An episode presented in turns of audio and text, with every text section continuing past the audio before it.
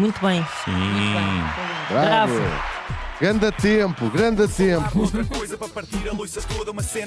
Agora é com o Guilherme Duarte. Da autoria de Guilherme Duarte. Penso logo existe, já dizia Descartes. Isto é um genérico em rap, mas vai ficar bem estranho. Não tenho mais rimas e vai acabar em feito.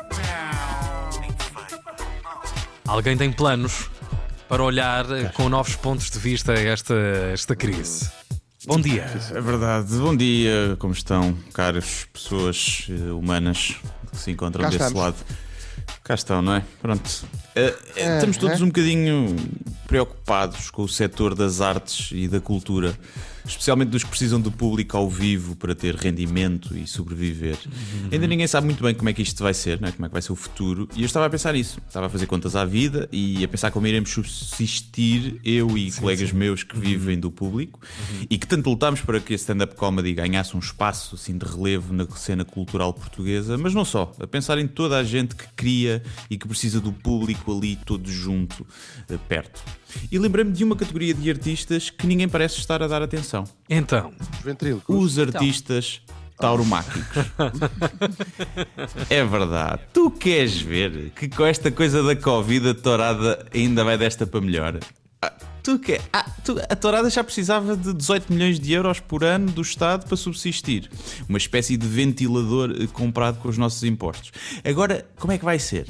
Será que haverá tourada nos próximos tempos? É há que ver o lado positivo e com as novas regras de distanciamento social, mantendo duas filas de intervalo, finalmente a tourada irá conseguir esgotar um campo pequeno, não é? Portanto, não é tudo mal. Eu sugiro reduzir-se o número de forcados para metade para no fim não se juntarem tantos ao molho e evitar o contágio. Por exemplo, dois forcados contra um touro. Hum? Não parece boa ideia? Dois, assim ali, sozinhos. né?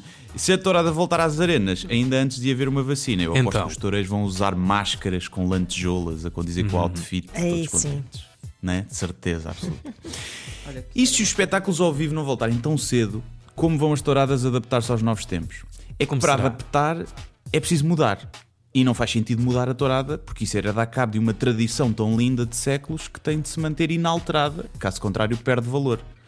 Foi como queimar bruxas na fogueira. A partir do momento que se inventaram as acendalhas, perdeu a piada e tornou-se muito fácil e mais valeu deixar de fazer. Não é? Portanto, como é que a tourada se podia adaptar? Íamos ter o quê? Os forcados a fazer pegas no Zoom? Hum? Todos no house party ao molho, a fazer uma pega de caras a um touro? Não sei, depois, depois vem o quê? Veio o forcado hacker pela backdoor, que é o rabejador. Foi muito nerd esta referência, eu sei, mas teve que ser. Teve que ser. Tá, tá, É o meu público nicho ali do técnico.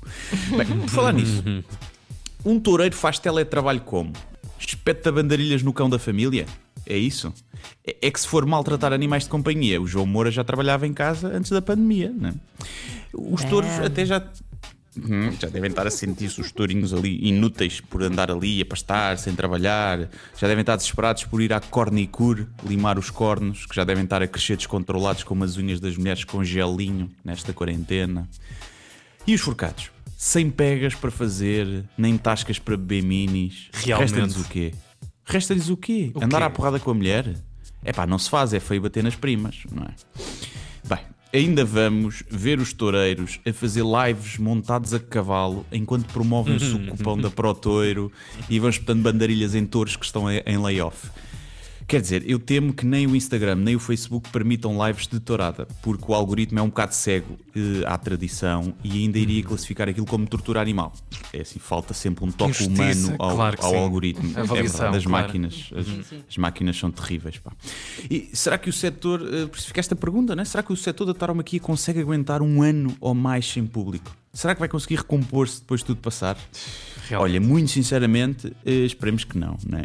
Mas eh, se a Covid matar um milhão ou dois milhões de pessoas por todo o mundo, mas terminar com a tourada, e se não for sonhar muito alto, também terminar o Bolsonaro e o Trump, eu por mim, for a Covid, ficamos quites. É isto. Até quinta. Por falar noutra coisa, para partir a louça toda, uma cena na antena 3. Aqui só para vocês, da autoria de Guilherme Duarte. Penso logo existe, já dizia Descartes. Isto é um genérico em rap, mas vai ficar bem estranho. Não tenho mais rimas e vai acabar em feito.